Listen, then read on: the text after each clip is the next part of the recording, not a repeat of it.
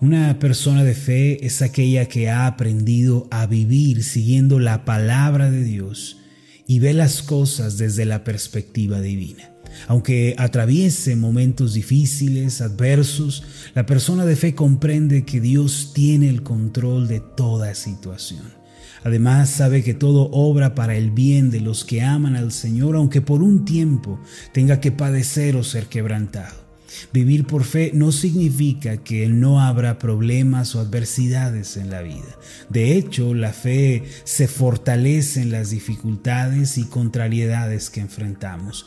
Por eso, cuando aparezcan los problemas en nuestra vida, no debemos desanimarnos ni creer que todo está perdido. Más bien debemos recobrar el aliento, contemplar a Dios por fe y avanzar confiadamente.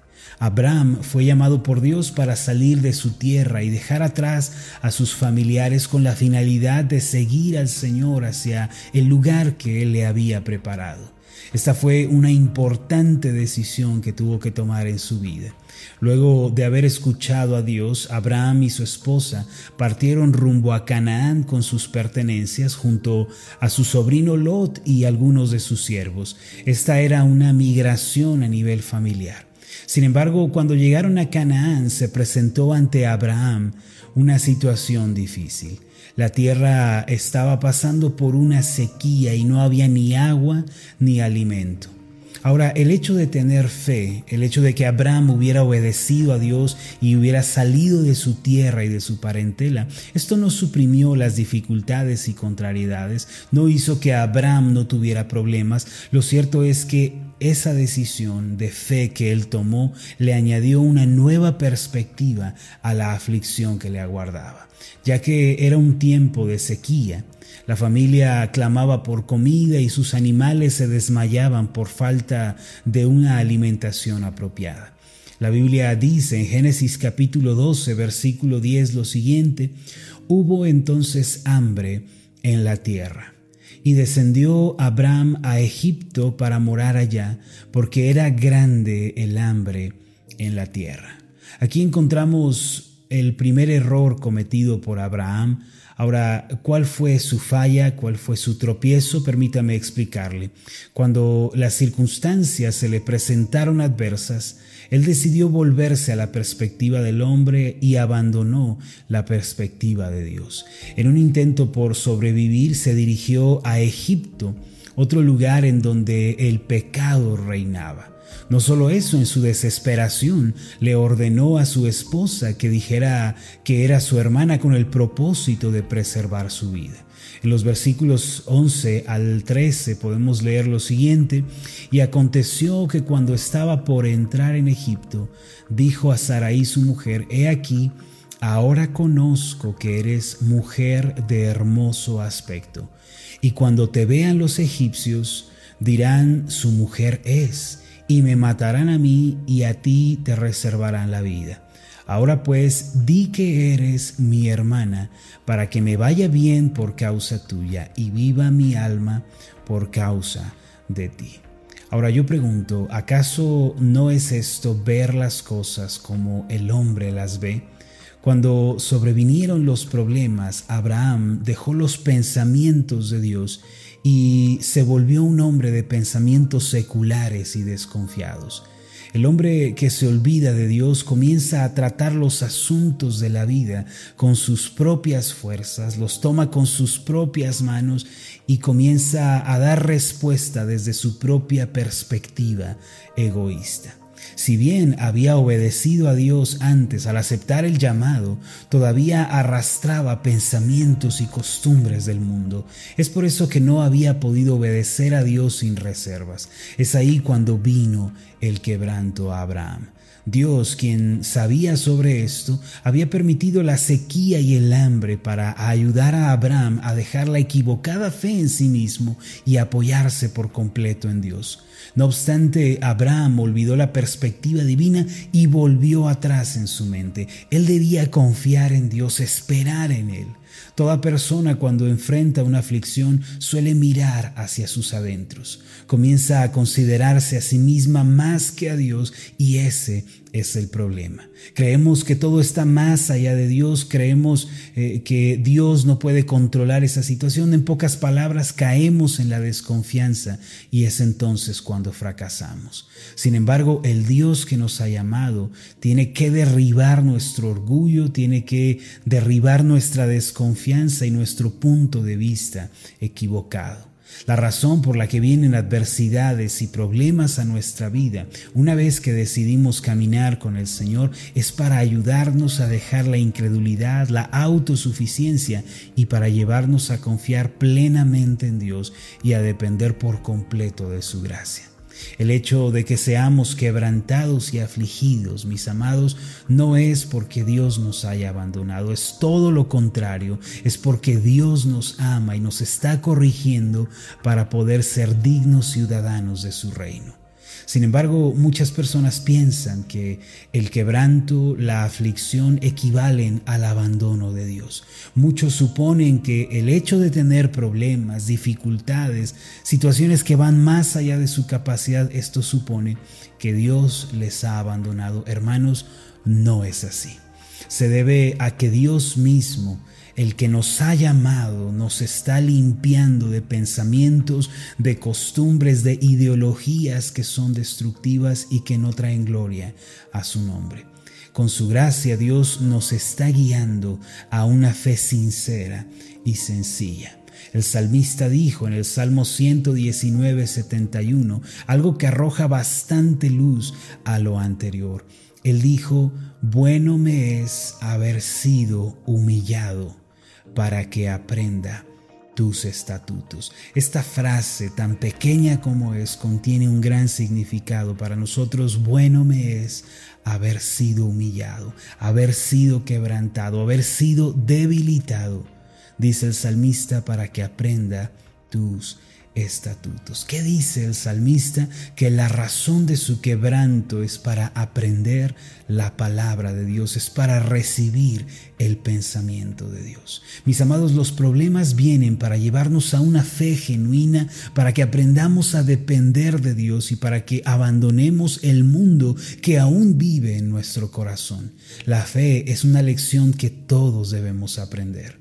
Si usted se pregunta por qué me están viniendo dificultades, problemas, por qué estoy siendo quebrantado ahora que estoy tratando de hacer las cosas bien, o por qué vienen estas situaciones cuando más quiero obedecer a Dios, recuerde a Abraham. Cuando usted se pregunte, Señor, ¿por qué ahora que me he propuesto caminar contigo, que me he propuesto buscar tu rostro, ¿por qué permites una situación como esta? No olvide a Abraham, el padre de la fe. El hecho de ser llamados por Dios, como lo vimos el día de ayer en Génesis capítulo 12, versículo 1, no significa que no habrá problemas, no significa que no habrá aflicciones. Vemos que tan pronto Abraham obedeció, los problemas se manifestaron. Entonces, ¿qué significa ser llamados por Dios, que seremos llevados progresivamente a tener una fe genuina, sencilla, sincera, a través de dificultades y problemas. Sin embargo, Dios siempre está a nuestro lado. Él es quien nos lleva en medio de todo el dolor y el sufrimiento. Él nos rodea con su amor y misericordia.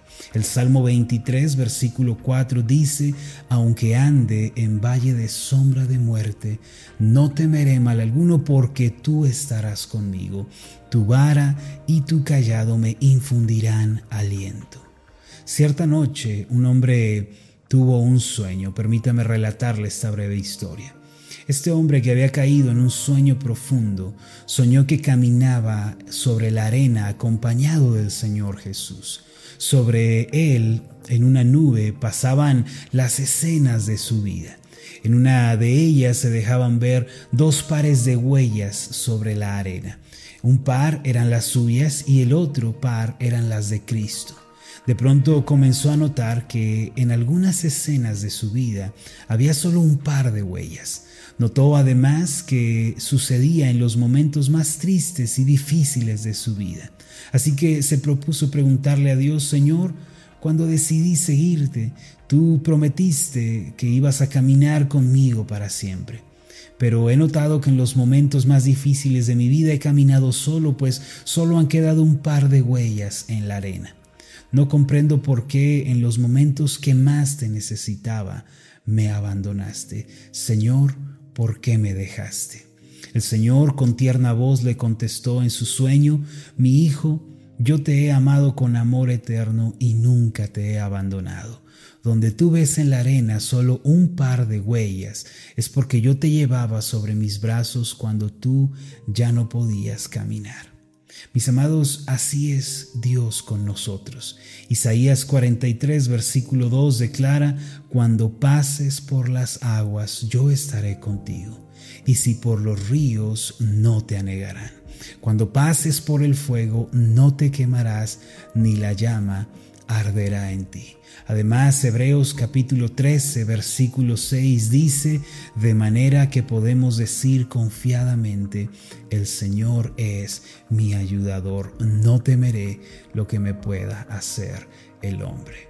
Mis amados, las aflicciones en la vida de fe vienen para que confiemos en el Señor, para que dejemos a un lado el mundo, el materialismo, el humanismo, para que abandonemos la falsa confianza en nuestra apariencia, en nuestra fuerza, en nuestras capacidades, para que dejemos la filosofía secular y para que nos volvamos a Dios de todo corazón. El propósito de la aflicción no es que nos volvamos al mundo como Abraham que se volvió a Egipto y además mintió.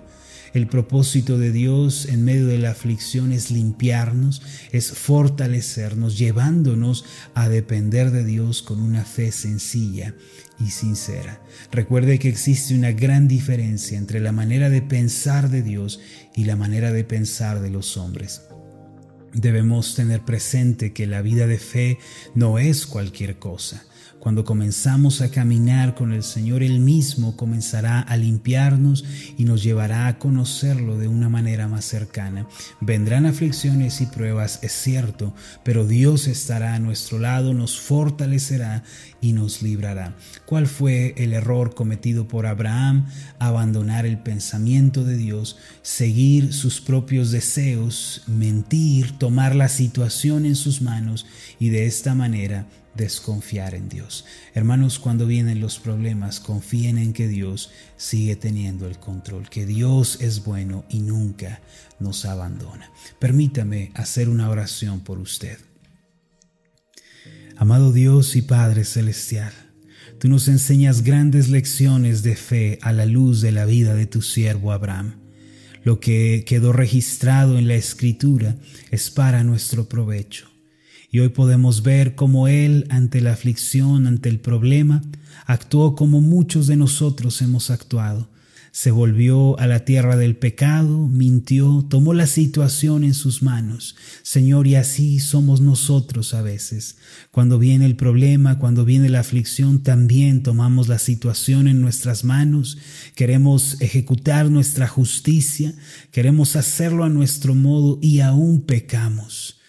Señor, es aquí en donde tú nos enseñas una gran lección, que el camino que debemos elegir no es el camino del hombre, sino que debemos elegir tu camino, el cual es el camino de la confianza, la esperanza en medio del dolor y la certeza de que tú estás con nosotros. Por eso, Señor, el día de hoy, si nos encontramos atravesando alguna aflicción, Danos la fe de que tú estás con nosotros, tú nunca nos abandonas ni nos dejas. Señor, que en lugar de tomar la situación en nuestras propias manos, descansemos en ti creyendo que tú tienes todo control. Esto te lo pedimos, Padre Celestial, en el nombre de tu Hijo Jesucristo. Amén y amén. Hola, ¿qué tal? Mi nombre es Marlon Corona, soy el pastor de la iglesia Ascender en la ciudad de Zapopan, Jalisco, en México. Le agradezco mucho por haberme seguido con esta meditación. Mi oración siempre es que usted sea prosperado en todas las cosas y goce de una buena salud, así como prospera en su alma. Lo invito a que ore por las meditaciones Ascender y le pregunte a Dios cómo puede usted ser de bendición para este ministerio. Las meditaciones Ascender son impulsadas y apoyadas por nuestros oyentes. Reciba un fuerte abrazo de mi parte. Que Dios le bendiga. Hasta la próxima.